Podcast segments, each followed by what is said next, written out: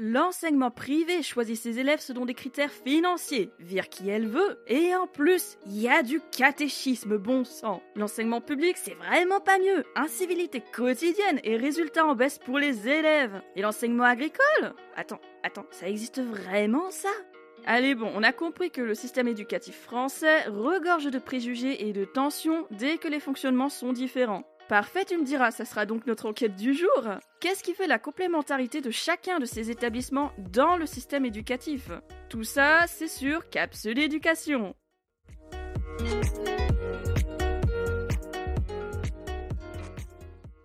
En guise d'indispensable, je vais quand même délimiter un peu notre sujet. L'enseignement privé ne se réduit pas qu'au privé catholique sous contrat ou au privé hors contrat, même si c'est vrai que c'est ce qu'on entend le plus. Il y a donc l'enseignement catholique, juif ou protestant sous contrat, l'enseignement associatif type D1 ou ABCM par exemple, et enfin l'enseignement privé hors contrat qui n'a rien de confessionnel, tout comme l'associatif d'ailleurs. Bah oui, ça mériterait presque d'en faire un petit épisode en plus juste pour différencier tout ça et bien comprendre. Mais ce qui nous intéresse là tout de suite maintenant sur le privé, c'est le catholique sous contrat, puisque c'est le plus commun. On va donc rester sur cette partie-là uniquement pour cet épisode.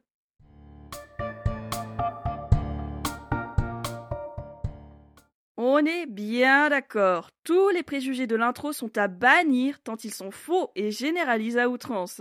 Maintenant qu'on se l'est dit explicitement, faisons un petit point sur les fondamentaux, à commencer par quelques chiffres. 59 850 écoles et établissements du second degré dans l'éducation nationale, à quoi il faut rajouter 3500 établissements d'enseignement supérieur, plus 806 établissements agricoles techniques et supérieurs. L'enseignement public compte 726 800 enseignants pour 10 165 300 élèves au total. L'enseignement privé sous contrat a donc dans les 142 500 enseignants pour 2 90 472 élèves en tout. Ce sont aussi 18 800 enseignants employés par le ministère de l'Agriculture dans l'enseignement agricole, plus 4 800 enseignants de l'enseignement agricole privé, pour 216 512 élèves, étudiants et apprentis dans tout l'agricole, public comme privé.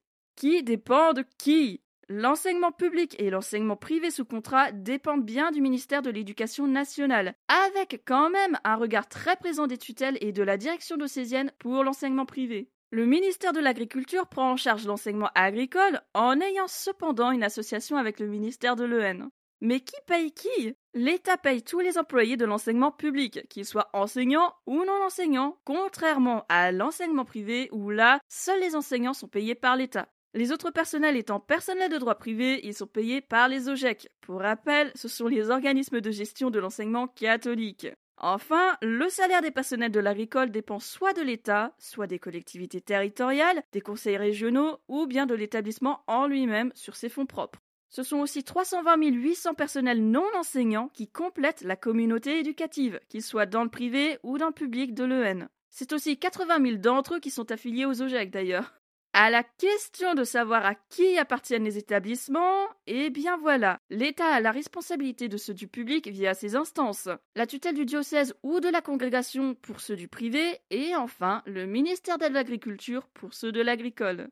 Loi et texte à connaître, voyons un peu ça aussi, tiens. D'abord, la loi de Bré de 1959, une loi qui permet aux écoles privées de bénéficier d'un contrat d'association avec l'État. Le principe, l'État verse des aides financières et intègre l'établissement à son fonctionnement si celui-ci se confirme au programme scolaire et aux règles de l'enseignement public.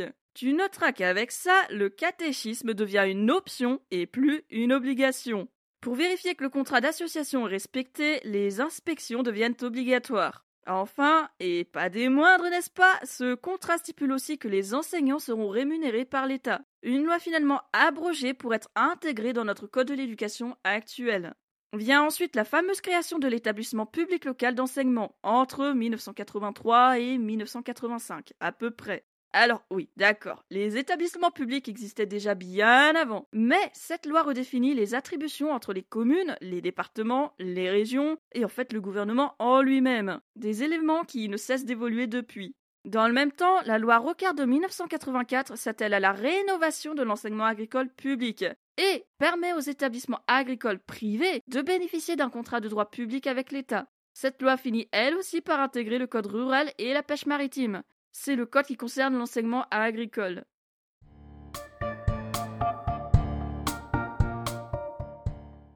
Filons sur le détail maintenant. Les professeurs et enseignants, comment s'en sortent-ils? Déjà, le salaire.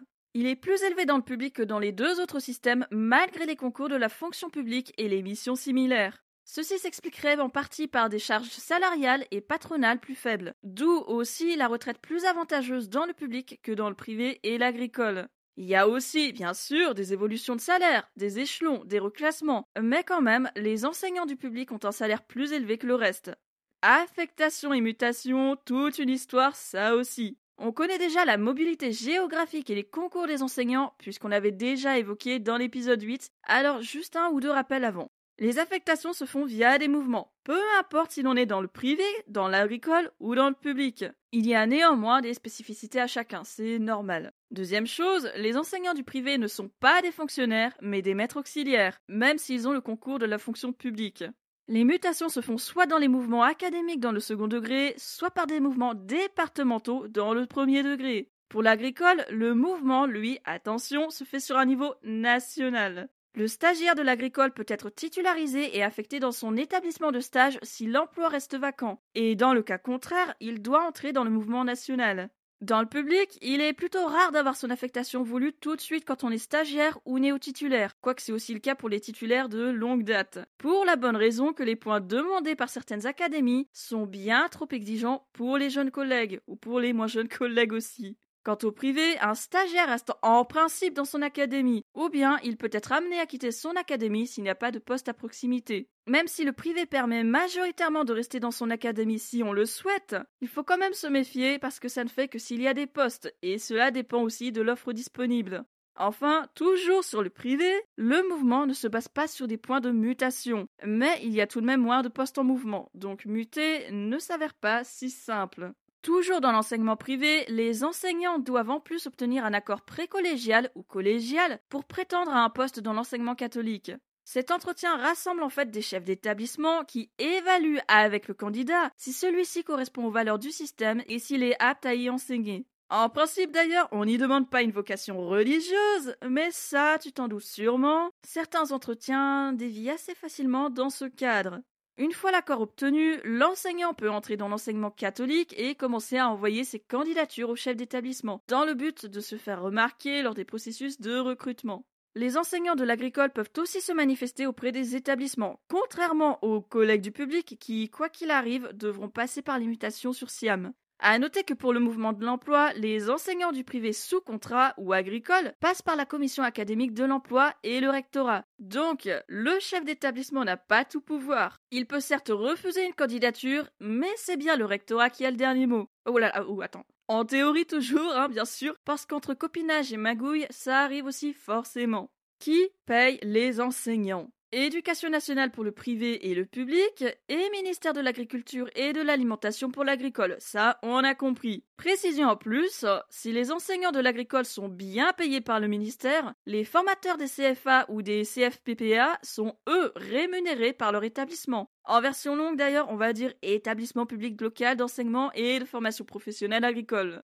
Autre question. Y a-t-il des passerelles pour passer d'un système à un autre, d'un ministère à un autre? Eh bien, oui. Pas simple et jamais certain, mais ça existe si l'on fait partie des chanceux. Pour passer du public au privé, l'enseignant n'a pas besoin de passer le CAFEP-CAPES. Il doit juste faire une demande de détachement auprès de son rectorat et s'assurer d'avoir son accord collégial. Une fois l'accord obtenu, il reste fonctionnaire et garde son concours d'origine, même si, bien sûr, il est reclassé dans le privé. Ah, euh, aussi, petite précision intéressante, les chefs d'établissement privilégient peut-être plus les candidatures de suppléants du privé que celles des enseignants du public. C'est pour ça qu'avant de postuler, il est quand même préférable de se faire connaître et d'alimenter son réseau. Passer du privé au public, c'est plus compliqué. Oui, beaucoup plus compliqué parce qu'il faut obtenir un concours du public, même si l'on a déjà le CAFEP CAPES. Ça veut dire démissionner de son poste et repasser un autre concours pour être intégré au public, même si l'on a déjà un concours enseignant. Et alors, tiens, euh, agricole vers éducation nationale, comment on sait encore une fois, c'est par la voie du détachement. Il faut faire une déclaration d'intention de mobilité, puis démarcher le rectorat directement. Les contractuels, on s'en parle un peu quand même. Dans le premier degré du public, la demande est à faire à la direction des services départementaux de l'éducation nationale. Et sur la plateforme Chloé pour le second degré, au niveau académique cette fois. Dans l'enseignement agricole, le contractuel candidate via le service régional de la formation et du développement de la direction régionale de l'alimentation, de l'agriculture et de la forêt, ou directement dans les établissements. Enfin, le remplaçant du privé ne s'appelle pas contractuel, mais suppléant auxiliaire, et c'est par le service d'accueil et d'aide au recrutement de son département qu'il doit d'abord faire les démarches, ou bien via les offres de suppléance de la DDEC de son département. Évolution de carrière, euh, quelques mots aussi, non? Dans le public, on peut bien passer les concours IPR ou PERDIR, devenir chargé de mission ou autre, il y a tellement de possibilités. Dans le privé, par contre, un maître auxiliaire ne peut pas passer le concours PERDIR puisqu'il n'est pas fonctionnaire, ou même celui d'IPR, tiens. Tenter d'obtenir un contrat Prague pour enseigner en université ou quoi que ce soit. Bref, pas de possibilité puisque pas fonctionnaire. Ceci dit, il peut quand même accéder à des formations et à des certifications qui lui permettraient de devenir personnel de direction dans le privé, ou bien faire faisant fonction sur un poste de perdir, comme dans le public. L'enseignement agricole laisse quant à lui la possibilité d'évoluer dans son établissement, au sein de la direction, de l'administration, ou même au sein de ses propres missions, ou bien même évoluer vers des fonctions régionales ou dans l'administration centrale. Là aussi, il y a des conditions, faut pas croire que c'est plus simple dans l'agricole.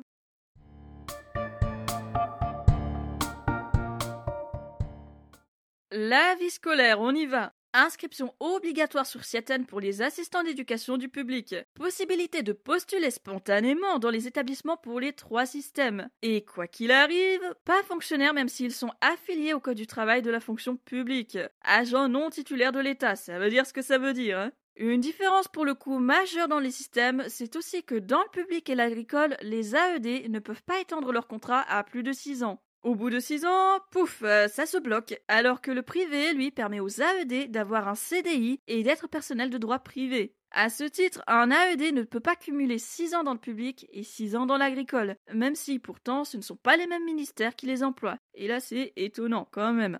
En fin de compte, ça dépendra surtout de l'académie. Certains arrivent à détourner les règles pour arriver à 12 ans tout dans le métier. D'ailleurs, je vois pas mal de contrats aidés pour les AED de l'agricole, ce qui n'existe pas dans le privé ou dans le public. Et justement, ça permet de cumuler public et agricole. Si c'est la norme, euh, bon, moi je ne sais pas, je pourrais pas dire, mais dans mon département c'est courant, c'est vrai. Est-ce que toi tu vois ça souvent? Rien de plus simple que candidater comme AED. Contrairement aux enseignants qui doivent passer par des mutations, les collègues, eux, ont juste à postuler d'eux-mêmes dans les établissements qu'ils convoitent et attendre qu'on les appelle. Public, agricole ou privé, c'est la même chose, avec, comme je te l'ai dit avant, l'obligation d'être inscrit sur Ciaten pour le public, puisque les contrats sont établis à partir de ces données-là. Soit on postule spontanément dans les trois systèmes, soit on trouve des offres sur la DDEC ou Ludogec de notre département quand on vise le privé. Attention quand même pour le privé, euh, les recruteurs privilégient les personnes avec plus d'expérience. Les conseillers principaux d'éducation. Alors, qu'est-ce qu'on s'en dit d'eux? Eh bien, euh, un concours dans le public, un autre pour l'enseignement agricole et zéro concours pour le privé. D'ailleurs, attends, pendant que je te tiens, le privé n'utilise pas le terme CPE pour le collègue. Il privilégie plutôt l'appellation responsable de vie scolaire ou à la rigueur, on va dire éducateur de vie scolaire ou cadre éducatif. Allez, euh, je vais t'en dire un peu plus quand même. Éducateur de vie scolaire, c'est un peu le terme qui correspond à l'AED du public et de l'agricole, euh, même s'il est parfois aussi utilisé pour le CPE, bizarrement. Coordinateur de vie scolaire, peut-être que tu en as déjà entendu parler, c'est l'équivalent du CPE du public. Et c'est lui qui est censé faire le lien entre les éducateurs de vie scolaire et le responsable de vie scolaire. Pour ce dernier, selon les établissements privés et les titres qu'ils utilisent, on parle plutôt d'une évolution du coordinateur de vie scolaire. En gros, le privé fonctionne par strates pour la rémunération, donc plus tu as de responsabilités, plus tu grimpes dans les strates, c'est logique. Le responsable de vie scolaire est en fait un coordinateur qui a pris du grade et des responsabilités. Un peu le haut du haut de l'évolution possible en vie scolaire. Euh, quand même, attends, que je te prévienne, tous les établissements n'ont pas forcément de coordinateur ou de responsable, et on entend plutôt l'appellation CPE qu'autre chose. Je dis zéro concours dans le privé, mais comme on l'a vu avec les enseignants qui peuvent passer des formations diplômantes, euh, toute personne qui travaille en vie scolaire dans le privé peut aussi passer une certification éducateur de vie scolaire ou coordinateur de vie scolaire. Et ça, je crois que je te l'avais déjà dit dans l'épisode 15 qu'on consacrait justement à nos bien-aimés CPE. Il s'agit du certificat de qualification professionnelle, donc soit CQP EVS, soit CQP CVS, que l'on obtient après une formation. Et c'est là que je te rajoute une petite bricole. En fait, il existe bien un CQP RVS pour responsable de vie scolaire. Ça, je ne te l'avais pas encore dit. Dans la lignée des concours et des certifications, euh, c'est à noter quand même qu'il n'y a absolument aucun concours pour les AED, peu importe d'où ils viennent. Et ça, je t'en reparle dans l'épisode 22. Note bien tout ça. Quelles autres différences dans les vies scolaires? Le CPE du privé s'intègre peut-être plus facilement, on va dire, dans l'équipe de direction, même si son pouvoir reste limité, bien sûr. Les AED du privé ont aussi des missions peut-être plus étendues et un salaire qui s'ajuste en fonction de leurs nouvelles responsabilités. Ainsi, un AED peut parfaitement devenir référent d'un niveau et même assurer le suivi de tout le niveau, ce qui est aussi faisable dans le public évidemment, mais sans la rémunération qui va avec. Et le clou du clou, quelque chose que l'on ne retrouve que dans l'enseignement agricole, c'est la présence du TFRVS, le technicien formation recherche vie scolaire. Kesako? C'est l'adjoint du CPE tout simplement. Un adjoint qui passe un concours et dont les missions ressemblent quand même à celles des AED, mais avec cette spécificité d'adjoint de CPE. Niveau AESH, c'est comme les AED, pas plus de 6 ans. Jusqu'à août dernier en tout cas, puisque le CDI leur est désormais accessible après 6 ans dans la fonction. Bon, euh, tu me diras, ça existait déjà avant, hein, mais bon. Bref, leur contrat dans l'agricole ne pouvait pas dépasser trois années de service jusqu'à il y a encore deux ans. Heureusement, ça a changé entre-temps puisqu'ils sont désormais sous le même régime que les collègues de l'éducation nationale. Pour la rémunération, on sait que la vie scolaire du privé est payée par l'OGEC, puisque personne n'a de droit privé. Mais pour le public et l'agricole, c'est bien l'État qui verse le salaire via les établissements payeurs. C'est-à-dire un établissement qui n'est pas forcément celui dans lequel on exerce, mais c'est celui qui est en charge de la gestion financière des agents non titulaires, donc les AED et les AESH.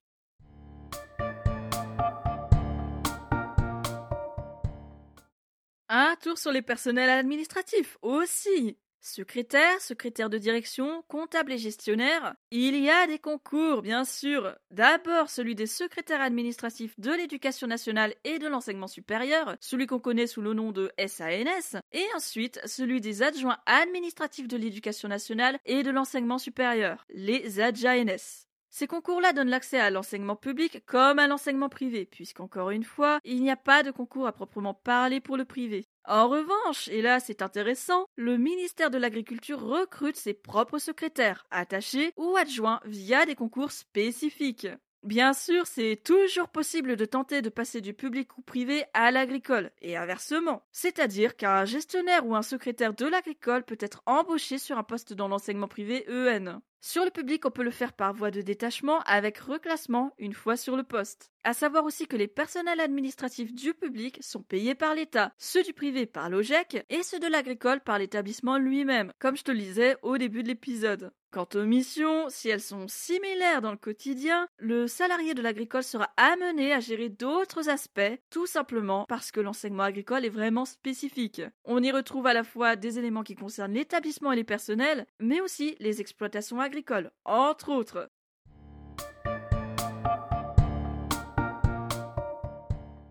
À ce stade, tu te doutes aussi qu'il y a des concours et des qualifications pour les personnels de direction. Un seul concours, c'est le CRPD pour concours de recrutement des personnels de direction. On fait simple, hein. L'épisode 5 nous apprenait au passage qu'il existait un équivalent dans le privé sous forme de qualification, celle de dirigeant des organisations éducatives scolaires et ou de formation, ouvert sous quelques conditions, tout comme les concours. Si on retrouve toujours des communs dans les casquettes de chef d'établissement, peu importe l'établissement, hein, il y a aussi des divergences. L'enseignement public pose le chef d'établissement comme organe exécutif et représentant de son établissement. Comme on le se disait déjà dans l'épisode 5, le collègue a l'autorité sur l'ensemble de ses personnels, mais quand même, il n'a pas l'autorité complète et son pouvoir reste limité sur l'enseignement et sur la pédagogie. Je te dirais même grossièrement qu'il a l'autorité administrative, mais pas pédagogique. Je sais, c'est grossier et un poil raccourci. À noter aussi qu'il dépend de l'IA d'Azen et du recteur, et qu'il agit sur une lettre de mission définie avant sa prise de fonction. Ça, ça va, on comprend. Dans l'enseignement privé, en revanche, le chef d'établissement, que l'on appelle aussi directeur, a plusieurs hiérarchies. Celle de sa tutelle, donc le diocèse ou la congrégation, c'est selon, celle du ministère, et enfin celle de son OGEC. La suite, laisse-moi te citer deux articles du statut du chef d'établissement de l'enseignement catholique, et tu vas vite comprendre.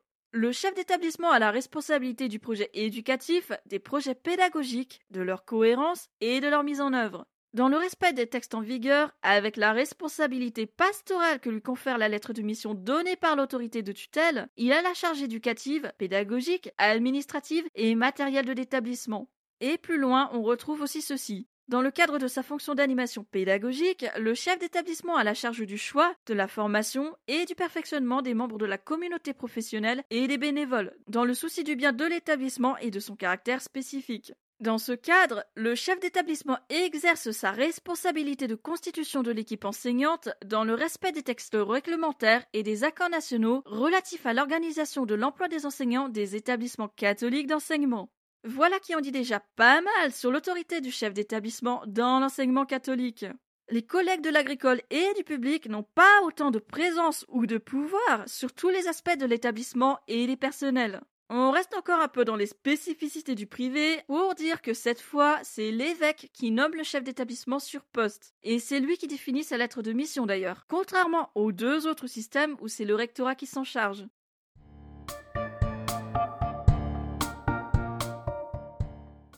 Et les élèves dans tout ça? Nous voyons tant de choses en tant qu'adultes, nous voyons le service public d'éducation et les disparités entre les différents systèmes. Nous sommes remplis de préjugés. Euh, mais les élèves, que voient-ils? Qui sont-ils? Quand nous voyons tout sous le prisme de l'aversité, les élèves, eux, ne voient pas ou peu. Ils voient les contraintes de l'école, bousculent les limites, trouvent de l'écoute, du soutien, ou de quoi apprendre, des approfondissements. Mais est-ce qu'ils s'intéressent au public, au privé ou à l'agricole en particulier? Pas vraiment.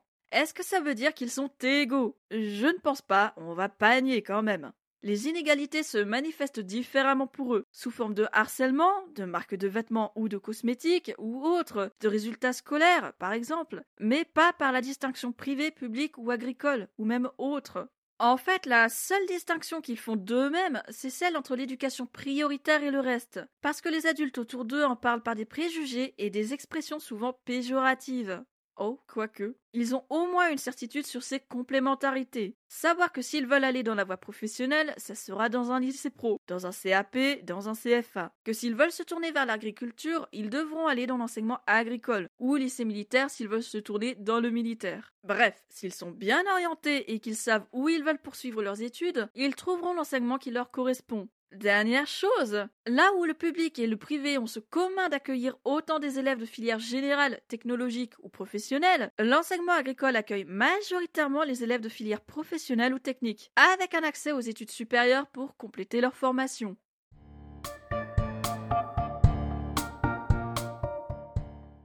On y vient, ça y est, les points de discorde et les préjugés qu'on va s'empresser de démolir pour repartir sur des bases apaisées. Qu'est-ce t'en dis? Tout comme la voie professionnelle n'est pas une filière poubelle malgré ce qu'en disent les cancans, tout comme l'éducation prioritaire n'est pas le bidonville ou le ghetto, l'enseignement agricole n'est pas la voie qui accueille les cassos et les sans-avenir, des termes qui, au passage, ne veulent rien dire, tu vois. Oui, on y accueille des élèves parfois en difficulté, mais ce sont aussi des élèves passionnés qui trouvent leur voie, réussissent à leur niveau. Il y a moins de place parce que moins de terres agricoles, parce que moins médiatisées que les formations de l'éducation nationale. Mais les résultats aux examens sont au-dessus de l'enseignement général ou technologique.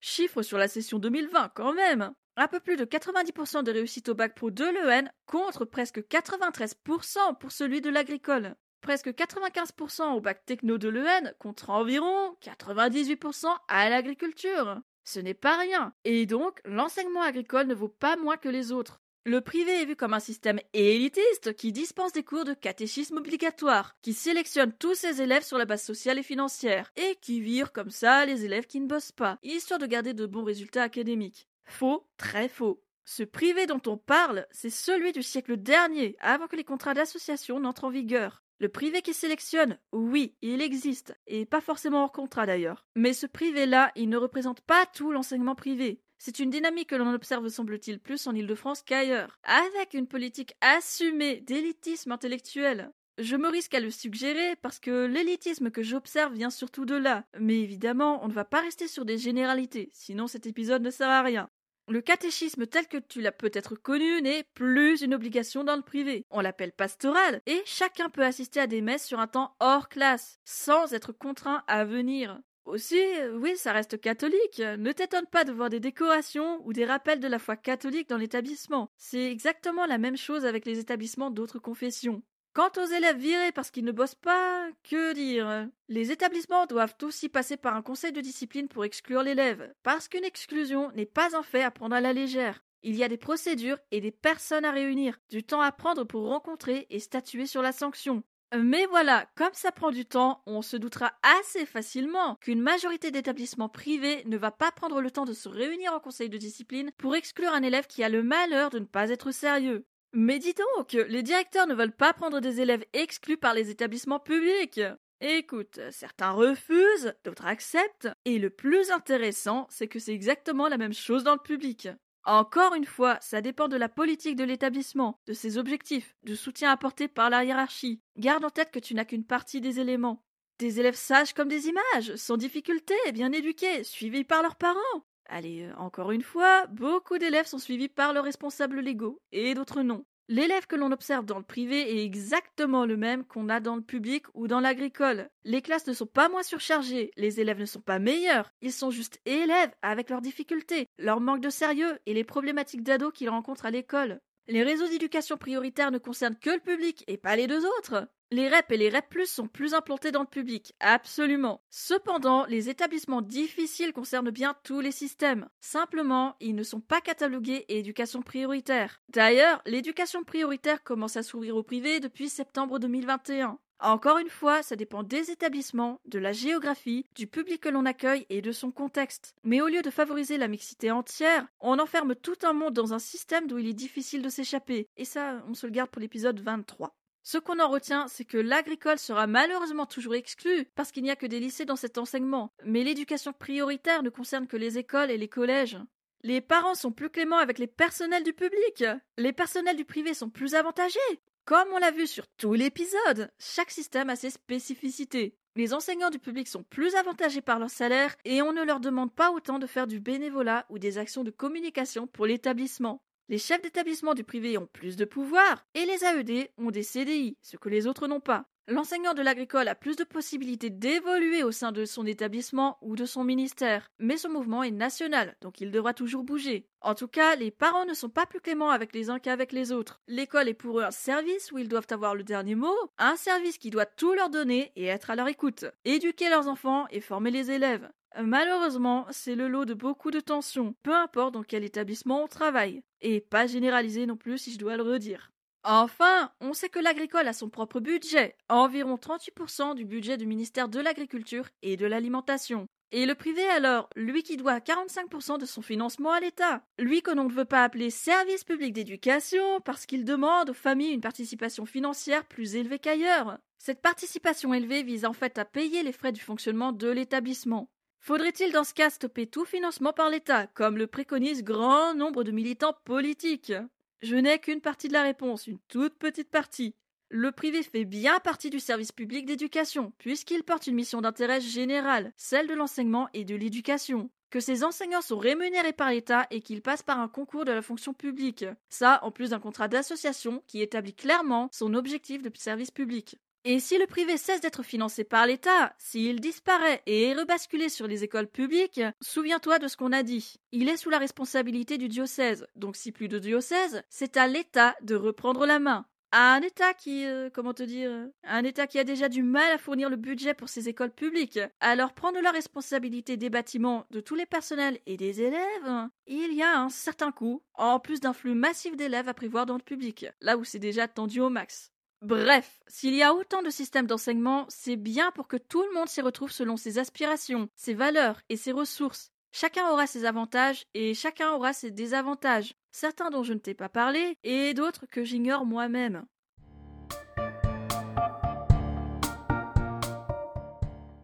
Quand je vois à peu près les mêmes personnes cracher sur le même système sans aller plus loin que la jalousie ou le mépris, ça mérite pas mal, c'est vrai. Le public qui cogne le privé sous prétexte qu'il n'y a déjà plus de budget pour lui. Alors filer du budget au privé C'est un point de vue parfaitement valide, oui. Et même si je n'adhère pas, je le comprends. Mais dans le même temps, il y a aussi un budget amputé de 600 millions d'euros en 2020 et 75 millions d'euros en 2021. Sauf qu'avec tout cet argent dont l'éducation a cruellement besoin, on aurait pu entreprendre des améliorations dans les conditions de travail, quelque chose qui aurait même pu se partager entre le public et le privé. Je ne défends ou n'adulte personne. Laisse-moi juste te parler un peu de moi. Il se trouve que je fais partie du service social à l'enfance, placé en famille d'accueil depuis ma naissance, avec un contrat jeune une fois que j'ai eu mes 18 ans. Il se trouve aussi que j'ai fait la moitié de ma scolarité dans le public, tout le premier degré et le collège, et le reste dans le privé. J'ai aussi travaillé dans les deux, et au niveau pro, j'aimerais bien mettre le nez dans l'agricole.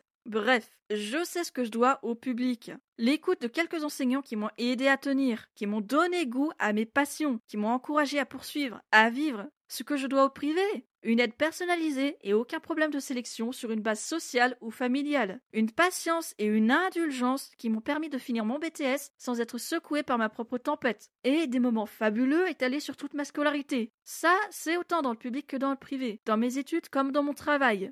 Est-ce qu'il n'y a eu que du bon? Euh, Évidemment que non. Parce que je dois aussi à l'école publique un harcèlement qui m'a bousillé. Et pourtant, j'ai été harcelé pendant mon BTS également. Et là, c'était dans le privé. Alors vraiment, ce n'est pas l'un ou l'autre qui crée ces situations.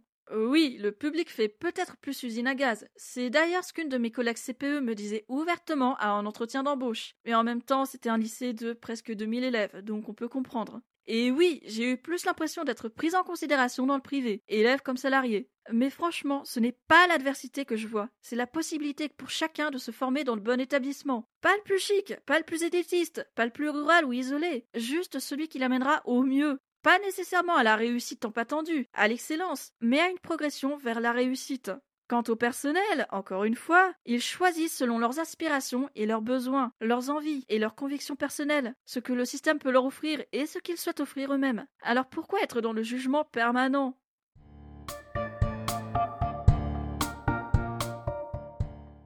Que de tensions dans le service public d'éducation Pourtant, agricole, privé ou public sont des complémentaires qui tiennent encore face aux différents chocs imposés par les années, les remaniements et les dynamiques qui changent. Hélas, les tensions observées démontrent davantage une volonté de séparer les trois plutôt que de les rassembler. Alors allons-y, je te le demande. L'État doit-il stopper le financement de l'enseignement privé et se concentrer sur le public et l'agricole? Allez, vendredi prochain sur Capsule Éducation, même horaire, même endroit mal aimés, voire peut-être même oubliés malgré leur présence permanente, c'est le moment de rendre justice aux professeurs documentalistes. Bien des enseignants puisqu'ils ont passé le CAPES documentation, mais pas que des enseignants. Porte-toi bien et ne baisse pas les bras.